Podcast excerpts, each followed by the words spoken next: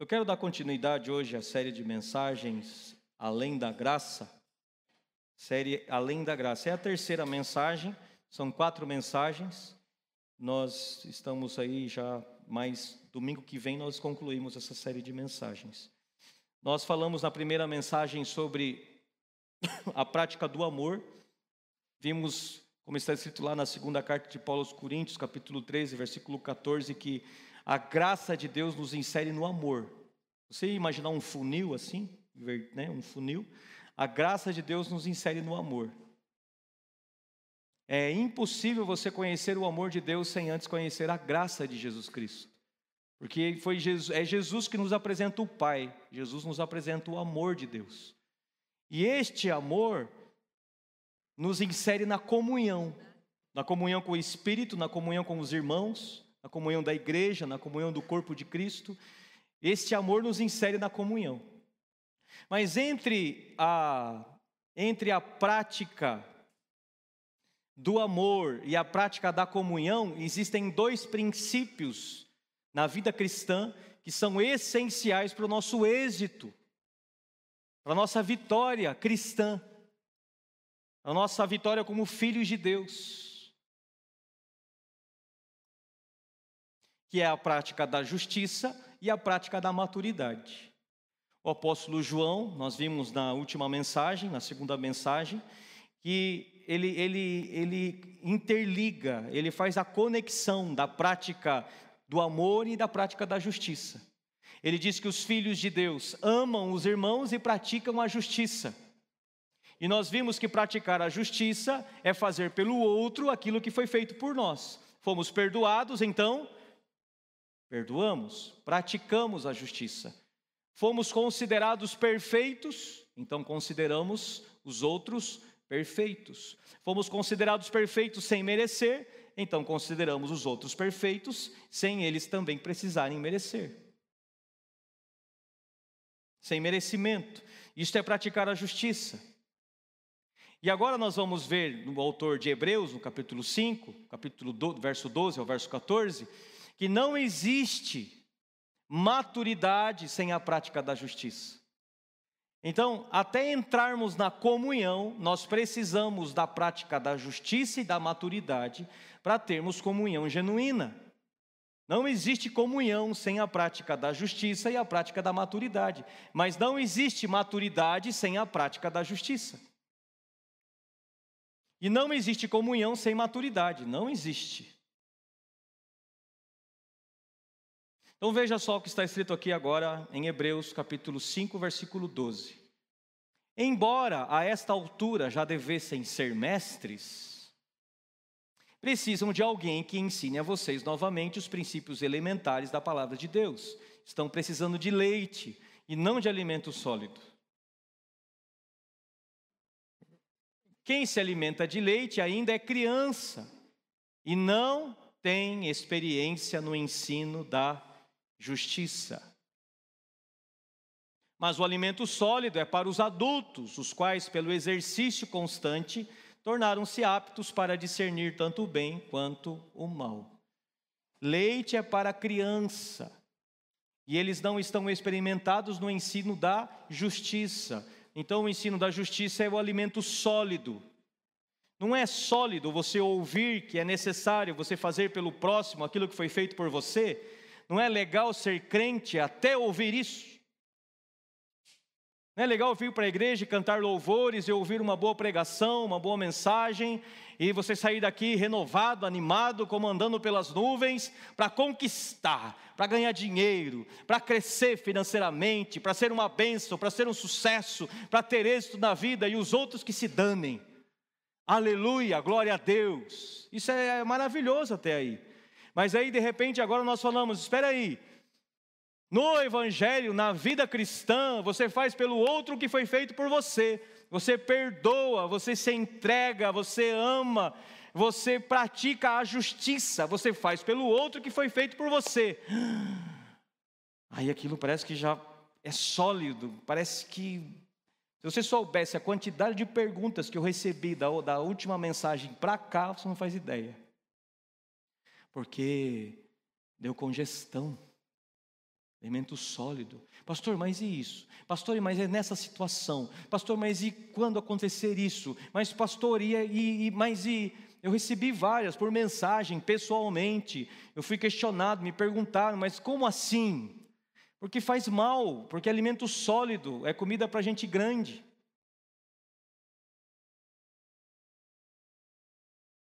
Né? Então, aqui, por exemplo, no, no, no início do culto, dei leite para a galera. Está leite, leite. Jesus está com você, o Pai está com você. Leite, leite, leite, leite, leite. Aí você bebe, aquilo é gostoso, não é alimento sólido.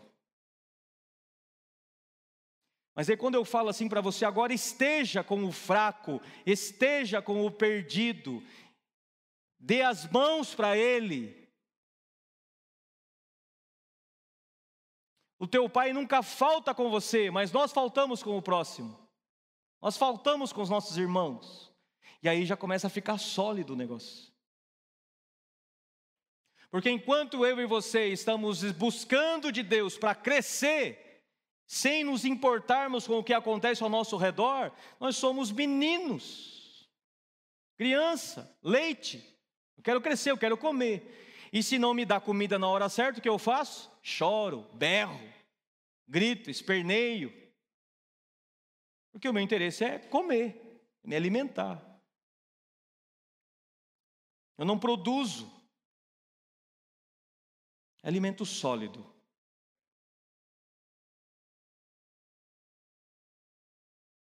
Então, a prática da justiça, ela é essencial entre esse caminho aí da prática do amor até a prática da comunhão. É impossível ter comunhão com você se eu não considerar você perfeito. Se você estiver anotando, note essa frase aí. É impossível ter comunhão com você se eu não considerar você perfeito. E ainda que você não mereça, e é claro que você não vai merecer. E é claro que eu não vou merecer. E a segunda coisa, então, é a prática da maturidade. A criança ela só pede, ela só quer, ela só chora, ela depende. Enquanto não fizermos pelo próximo o que Jesus fez por nós, permaneceremos infantis. Crianças, 20 anos na igreja, recebendo de Jesus sem fazer pelo próximo, crianças, não crescemos, não amadurecemos. Quando nós praticamos a justiça, amadurecemos e começamos a dar, entregar, servir e não esperamos mais nada em troca. Então, a maturidade é dar sem esperar devolutiva. Veja só, toda dificuldade nos relacionamentos é infantilidade. Todo tipo de dificuldade nos relacionamentos é infantilidade. Toda infantilidade é falta da prática da justiça. Quem é criança, quem não está experimentado no ensino da justiça, quem não pratica a justiça, este é criança. E é por isso que ele tem problemas de relacionamentos. A falta da prática da justiça é falta de amor, porque aquele que ama os seus irmãos pratica a justiça. A falta de amor é falta da graça. Falta de graça, falta de conhecimento da graça. E a falta do conhecimento da graça é a falta de conhecimento da palavra de Deus. E a falta do conhecimento da palavra de Deus é falta de interesse em estar na igreja, para ouvir a palavra de Deus. É falta de interesse de se conectar com a palavra de Deus durante a semana, para ouvir a, a palavra de Deus, ouvir a mensagem de fazer uma fateme, de fazer imersão na palavra, de mergulhar, de conhecer mais a palavra de Deus. A falta de interesse pela palavra de Deus vai manter você ignorante. E a ignorância vai manter você escravo. Então, quanto mais você conhece a palavra de Deus, mais você conhece a graça de Jesus. Agora tome cuidado, né?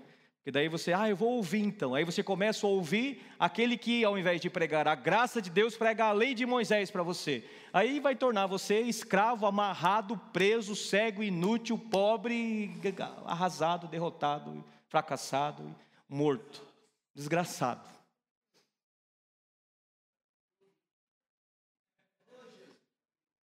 Agora, se você ouve a mensagem da graça de Deus, você vai crescer em fé. A fé vem pelo ouvir a palavra de Deus. Então, quanto mais você ouve a palavra de Deus, mais você cresce na graça e no conhecimento da palavra de Deus. Essa graça vai fazer você experimentar o amor. Esse amor vai fazer você praticar a justiça. Essa prática da justiça vai amadurecer você. E essa maturidade vai fazer você se aproximar das pessoas sem esperar delas nada em troca.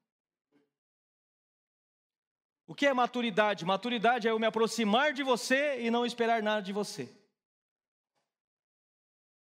Enquanto as pessoas estão te frustrando, você é infantil, porque você ainda espera algo delas. O dia que as pessoas deixarem de frustrar você, você já está maduro, porque você não tem expectativa de receber nada delas, você tem expectativa de dar a elas. Enquanto você está na expectativa de dar, você está no controle, você está no poder. Então ninguém pode te frustrar, porque você, o máximo que pode acontecer é a pessoa não receber. Quando a pessoa não recebe, o que Jesus diz que acontece? Aquela paz que ela não recebeu, volta para você. Jesus disse assim: quando você entrar numa casa, diga assim: paz esteja nessa casa. Se a pessoa que estiver naquela casa não receber essa paz, o que acontece? A paz volta para você. Então, aquele que está disposto a dar, o pior que pode acontecer com você é você receber novamente aquilo que a pessoa não recebeu de você. Pronto. É o pior que pode acontecer. Agora, se você se aproxima das pessoas com a expectativa de receber delas, isso torna você muito frágil, muito fraco, qualquer coisinha te abala. Qualquer coisinha você chora, qualquer coisinha você berra, qualquer coisinha você grita.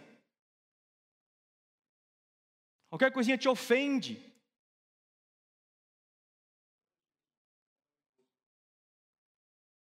Posso continuar?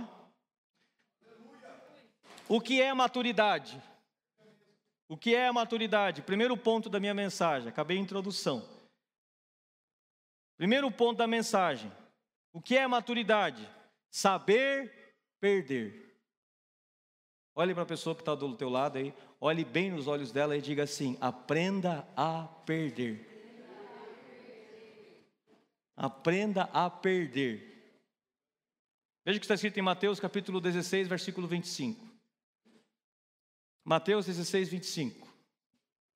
Pois quem quiser salvar a sua vida, a perderá. Mas quem perder a sua vida por minha causa, a encontrará. O que você tem que fazer? Aprender a perder. Sabe qual é o problema dos crentes hoje, infantis? Eles querem ganhar.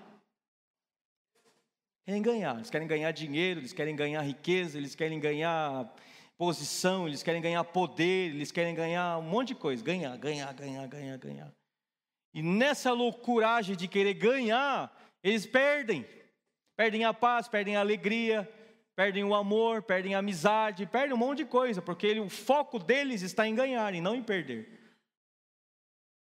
Maturidade é eu me aproximar de você com o desejo de perder para você e não de ganhar de você. Pronto, aí já começou a ficar legal. Já começamos a ser crentes de verdade. Imagine, eu me aproximar de você para perder de você e não para ganhar.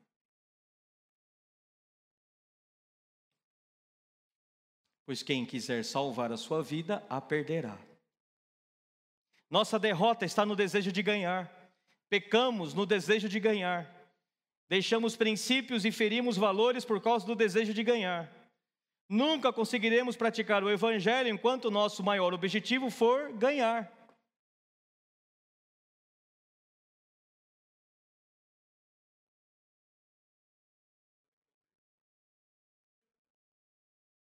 É para perder, irmão.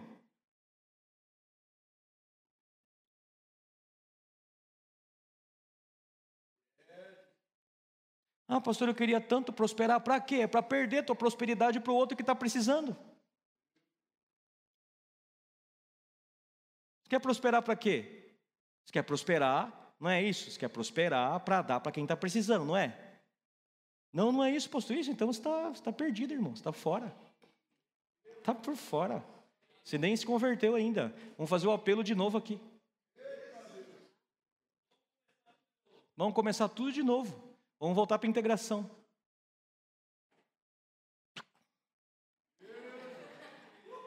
Que é isso, pastor? Tá doido? É. É por aí o negócio.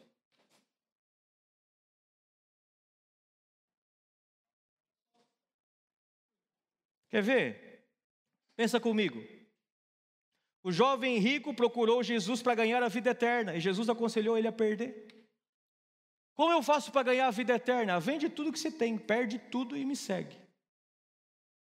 Percebe?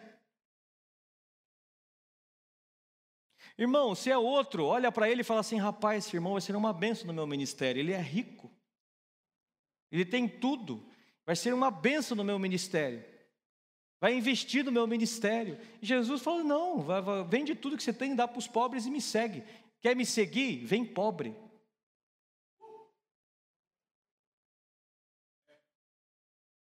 E você achando que para seguir a Jesus precisa ficar rico? Paulo foi chamado para perder. Quando Jesus se encontrou com ele no caminho, falou assim: Você vai aprender a padecer, a perder por mim.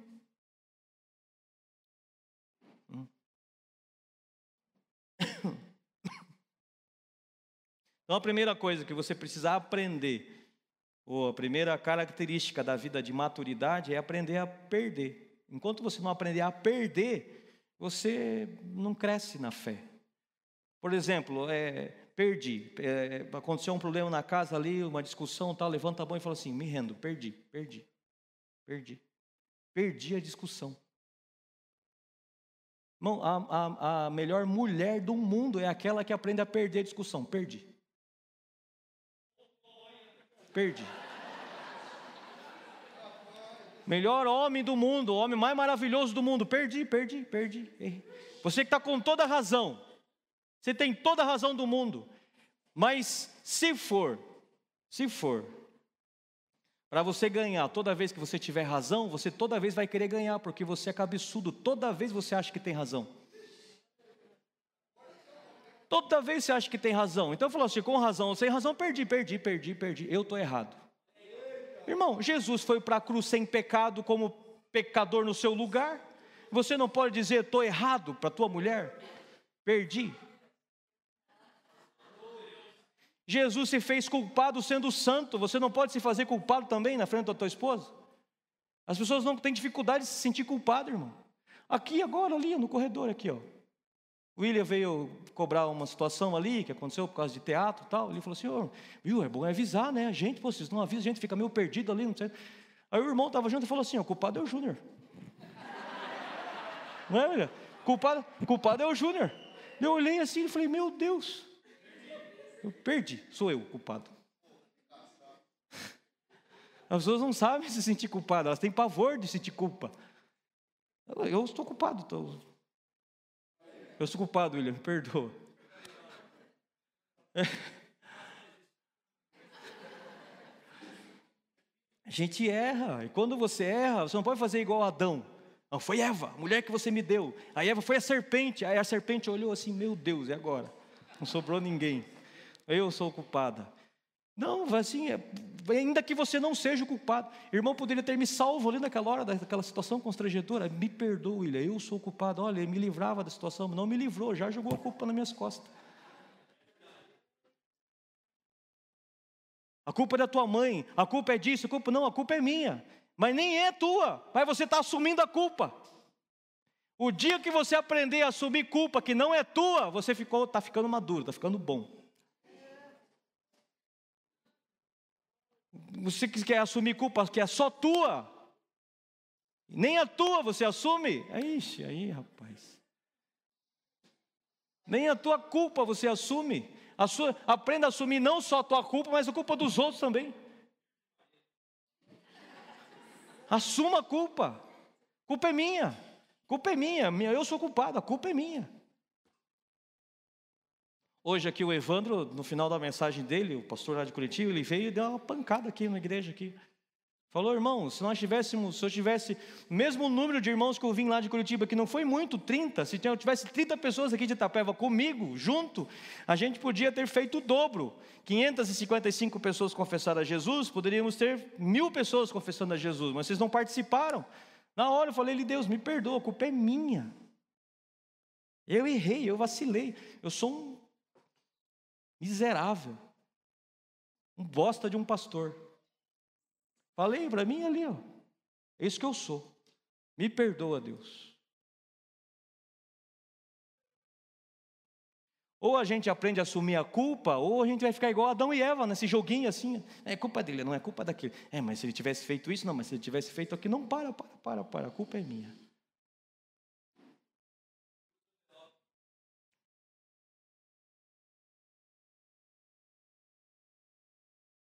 Pronto, aqui você já resolveu muitos problemas. Segundo lugar, primeiro lugar, maturidade é perder para o outro.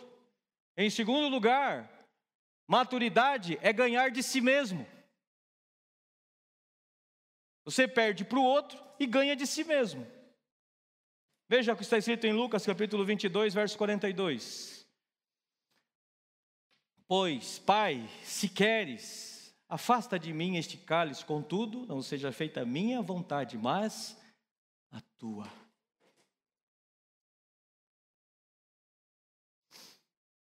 perder, irmão, para o outro e ganhar de si mesmo é maravilhoso. Quando que você ganha de você mesmo? Quando você come só o necessário. Quando você vai praticar o exercício mesmo com preguiça. Quando você tem que levantar cedo para fazer devocional, para ler a Bíblia, para orar. Quando você diz, perdi, está ganhando de você mesmo. Quando se diz estou errado, está ganhando de você mesmo. Você está se entregando à vontade do teu Pai Celestial, obedecendo à vontade dEle, cuidando do seu corpo, cuidando das suas emoções. Quando você diz não às tentações, fala assim: não, não quero isso para a minha vida. Eu não quero essa prática na minha vida, eu não quero mais isso na minha vida. E quando você começa a se posicionar e fazer as coisas como elas devem ser feitas, é, é ganhar de você mesmo. Você não vence um, ganho de um cigarro. Um cigarro te domina, um negocinho desse tamanho, escraviza você. Álcool. Não, você tem que ganhar. Ganhe de você mesmo, ganhe dessas vontades. Diga, eu não vou mais usar isso e pronto, acabou. O Espírito de Deus está em mim. E eu vou vencer esse negócio em nome de Cristo Jesus. Eu sou mais que vencedor nele. Eu não vou mais ser escravo disso. Não vou mais me escravizar. Eu sou livre. Ganha de você mesmo. Quando você sentir vontade de fazer exercício físico e a preguiça te dominar, fala assim: não, eu preciso ganhar de mim mesmo. Não é possível. Até quando isso? Não posso morrer com 50 anos e deixar minha mulher para outro. Mas de jeito nenhum. Para outro cuidar? Não. Agora ele vai deixar a casa prontinha. Aí acabou a casa, tudo com 50 anos conquistei a vida. Aí, ah, ah, ah. Morri e deixei para outro cuidar. Aí chega o bonitão para cuidar da, da mulher, né? Construir a vida para ele, olha que bonzinho que eu sou, né?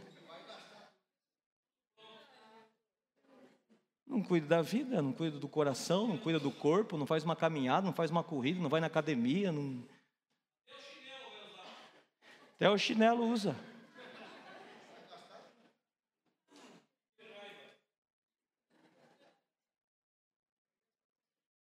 Meu Deus. Você vai, você vai ver a quantidade de homens fazendo exercício essa semana.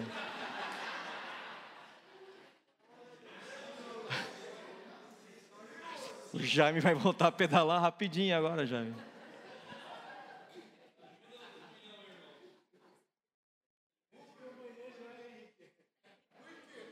Nós precisamos aprender a sair da zona de conforto, irmãos. Jesus humilhou-se a si mesmo, o Filho de Deus, o Rei dos Reis, o Senhor dos Senhores, o Verbo da vida, aquele que fez os céus e a terra, humilhou-se a si mesmo, por amor a nós. Eu não vou me humilhar dentro da minha casa, não vou me humilhar por irmão na igreja, não vou dizer, irmão, me perdoa, eu estou com o rei, errei. Não posso fazer isso. Jesus fez, sem errar, sem merecer, sem culpa. Ele disse, ele se humilhou se fez homem, se fez servo, ele desceu. Nós não podemos descer, pelo amor de Deus.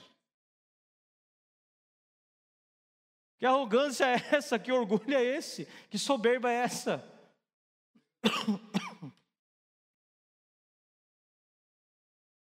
O que, que a gente está fazendo? Veja, Jesus nunca usou o seu poder para o seu próprio benefício.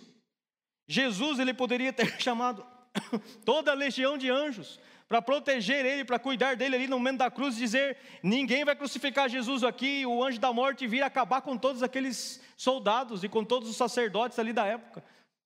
Poderia, ele poderia ter feito isso, mas ele não se permitiu usar o poder em seu próprio benefício, ele se entregou. Sabe por que Jesus morreu? Porque ele se entregou. Com todo aquele poder, com toda aquela glória, sendo filho de Deus, ele se permitiu morrer. Ele se entregou. Então, maturidade é conseguir dizer não para si mesmo.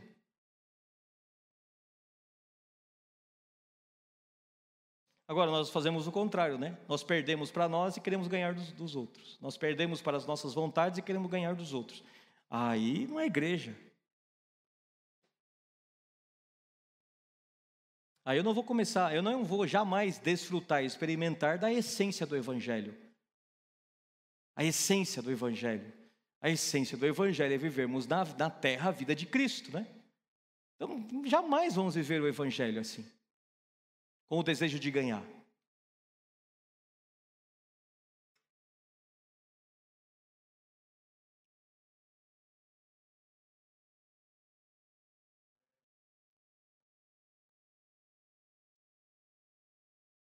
E a nossa casa é maravilhosa, né? Porque dentro de casa a gente aprende isso. Aprende a perder. Aprender a perder. Dentro de casa. E aí quando a gente pratica isso, pratica isso em casa, fica mais fácil de praticar na rua. Vou perder. Eu me rendo. Perdi. Quem é o mais maduro dentro de casa? Aquele que perde primeiro, aquele que levanta a mão e fala: "Tá certo, tá certo". Tá certo, tá certo. Terceiro lugar, terceiro ponto para a gente acabar. Maturidade é perder para o outro, ganhar de si mesmo, e em terceiro lugar, assumir a responsabilidade de si mesmo e do outro. Isso é maturidade. Veja o que está escrito em Lucas capítulo 10, verso 33. Mas um samaritano, estando de viagem, chegou onde se encontrava o homem e, quando o viu, teve piedade dele. Passou um sacerdote, fez que não viu. Passou um levita, fingiu que não viu. Aí vem um samaritano, estando de viagem, chegou onde se encontrava o homem, caído, machucado, hum, ali na beira do caminho, e quando o samaritano o viu, teve piedade dele e pegou aquele homem cuidou das feridas dele, passou azeite, passou vinagre, colocou em cima do animal dele, levou para a hospedaria, deixou na hospedaria, pagou a hospedaria e disse o seguinte: se ele gastar mais do que eu estou deixando, na volta eu pago. Assumiu toda a responsabilidade. Irmãos, maturidade é assumir a responsabilidade. Enquanto eu quero ganhar de você, Enquanto eu não estou disposto a perder para mim mesmo, eu não consigo, eu não, eu não vou conseguir assumir a responsabilidade. Está falhando a voz ainda, não? Eu não vou conseguir assumir a responsabilidade.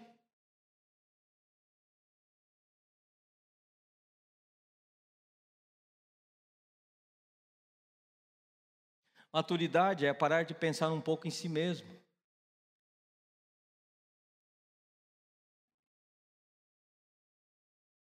Nós tivemos agora um final de semana que foi é, uma boa oportunidade a gente parar de pensar um pouquinho na gente e falar de Jesus.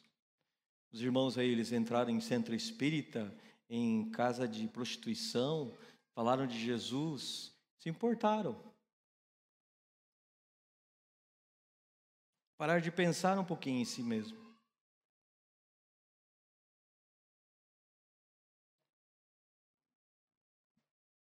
Essa maldade de não se importar com o irmão entrou no mundo por causa do pecado. E a primeira vez que isso aconteceu foi com Caim e Abel. Quando Caim matou Abel no campo, aí Deus perguntou para Caim: Caim, cadê o teu irmão? Veja só a resposta que Caim deu em Gênesis 4:9. Olha a resposta que Caim deu para Deus. Então o Senhor perguntou a Caim: Onde está seu irmão Abel? Respondeu ele: Não sei. Sou eu o responsável por seu irmão? Quem que é o apacentador dele? Só faltava Caim fazer essa pergunta. Quem que é o apacentador dele? Você está sentindo falta do irmão? Vai lá atrás dele. Daí, ao invés de você ir atrás dele, você fica falando mal do apacentador dele que não foi. Vá atrás do seu irmão.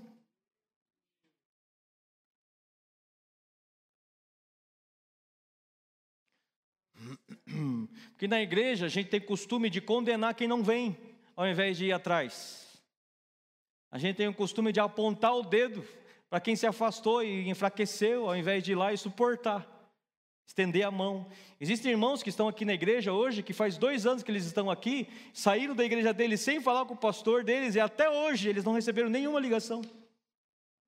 Pastor não sabe se está crente, se não está, se está desviado, se está na macumbaria, se está na feitiçaria, se está. Não, pastor não sabe. Foi e foi.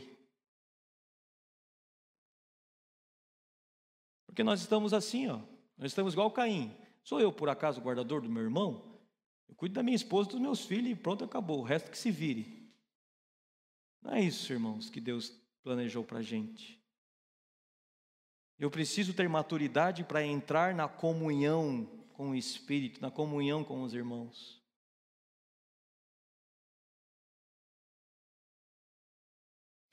Veja só agora, o outro irmão, Caim era o irmão mais velho, e o irmão mais velho do filho pródigo, né, também, da mesma forma, é um irmão acusador, egoísta. Veja só o que está escrito em Lucas 15, 29 e 30. Mas ele respondeu ao seu pai: Olha, todos esses anos tenho trabalhado como um escravo ao teu serviço e nunca desobedeci às tuas ordens. Mas tu nunca me deste um cabrito para eu festejar com os meus amigos. Veja o que ele fala agora. Mas quando volta para casa esse teu filho, não assume a responsabilidade de irmão. Ele fala: esse é, ele é teu filho, ele não é meu irmão. Que esbanjou os teus bens com as prostitutas. E ele não sabia disso, ele estava julgando o irmão, ele não tinha certeza disso. Matas um novilho gordo para ele. Nós não podemos ser como esse homem que julga e acusa aqueles que enfraqueceram na fé.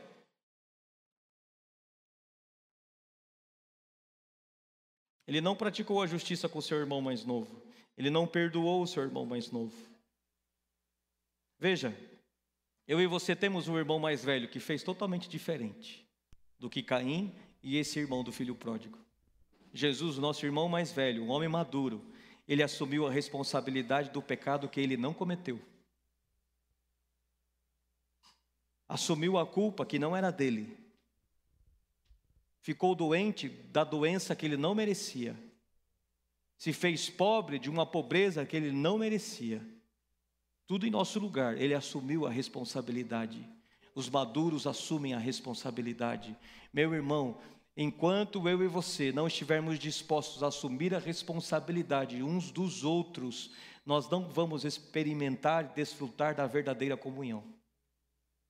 Nós vamos ficar aqui na igreja com um bando de gente egoísta, mesquinha, cada um pensando nos seus próprios problemas, buscando ficar rico e para construir os seus próprios impérios, a sua própria vida e querendo buscando os seus próprios interesses. E sabe o que nós somos se assim agimos?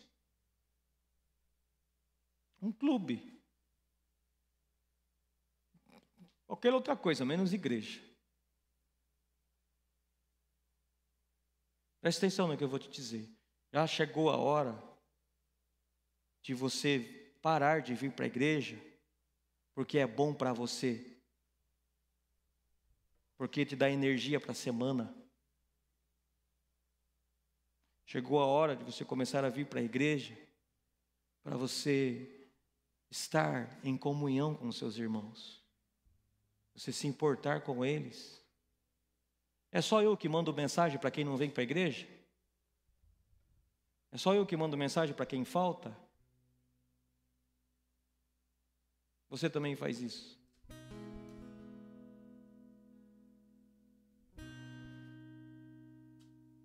Sou eu que mando, irmão, já faz duas semanas que eu não vejo você na igreja, está tudo bem, está tudo certo? Eu quero saber se está em grupo familiar, se não está, eu mando mensagem, se eu tenho o número eu mando. E aí, está tudo bem, tudo na paz? Está tudo certo? Está tudo bem? Está tudo certo, pastor, está tudo na paz, tudo bem. Fiquei ruim, fiquei doente, eu agradeço se importar, obrigado.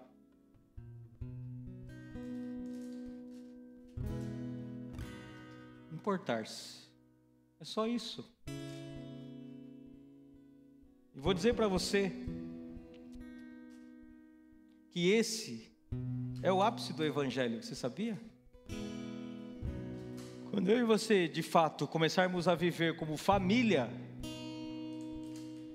e família, família erra um com o outro, não erra? A gente erra mesmo, e daí? Eu erro com você, você erra comigo, mas existe um perdão que está sobre tudo isso, uma graça que está sobre tudo isso. E é exatamente por causa desse perdão e dessa graça que está sobre tudo isso que a gente se permite ser sincero e transparente e dizer: Eu não gostei disso, tá? Eu não gostei também, daí? E aí, qual que é o problema? Vai ficar magoadinho comigo agora? Não, eu perdoo você, seu tonto. Você também, eu também perdoo você. E pronto, e vida que segue.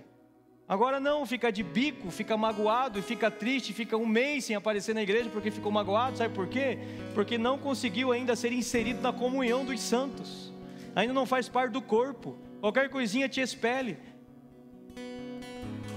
qualquer coisinha te tira da igreja.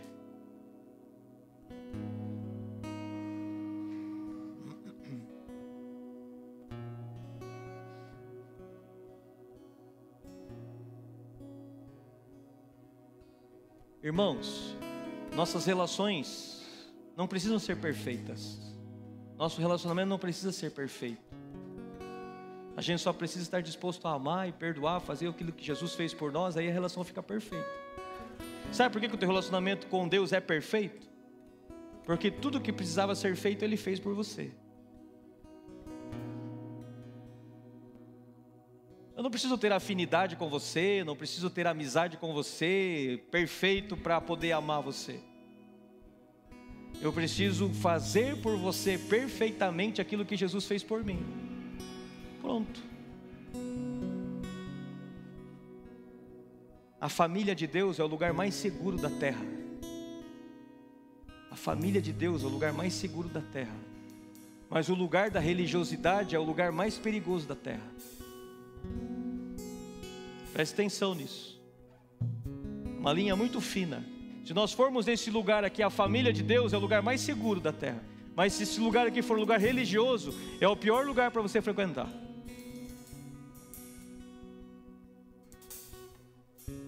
Pior lugar para você frequentar. Se tem um lugar onde as pessoas acusam, julgam, rotulam facilmente assim e jogam você no inferno, é num lugar que se chama religiosidade. Fuja disso você entender que isso aqui é a igreja de Cristo Jesus, é corpo de Cristo Jesus, é família de Deus, e você quer fazer parte disso, aí vem e fique seguro aqui. E você não tem medo nem de errar. Você não tem medo de errar. Não tem medo de ser transparente. E você sabe que você não é amado pela máscara que você usa, você é amado por aquilo que você realmente é. E você sabe que se por acaso alguém descobrir alguma coisa de você, você vai ser amado ao invés de ser condenado. Você vai ser livre ao invés de ser escravizado. Você vai ser perdoado ao invés de ser condenado. Irmão, vá para o grupo familiar. Venha para os cultos. Venha para a comunhão dos santos. Quanto mais inserido no corpo de Cristo você estiver, perdendo para si mesmo, ganhando de si mesmo, perdendo para o outro, assumindo a responsabilidade, você vai ver. Você vai ver. Maiores milagres da sua vida vão começar a acontecer. O milagre do perdão, o milagre do amor, o milagre da graça, o milagre da justiça. Você recebe isso? Coloque-se em pé em nome de Jesus.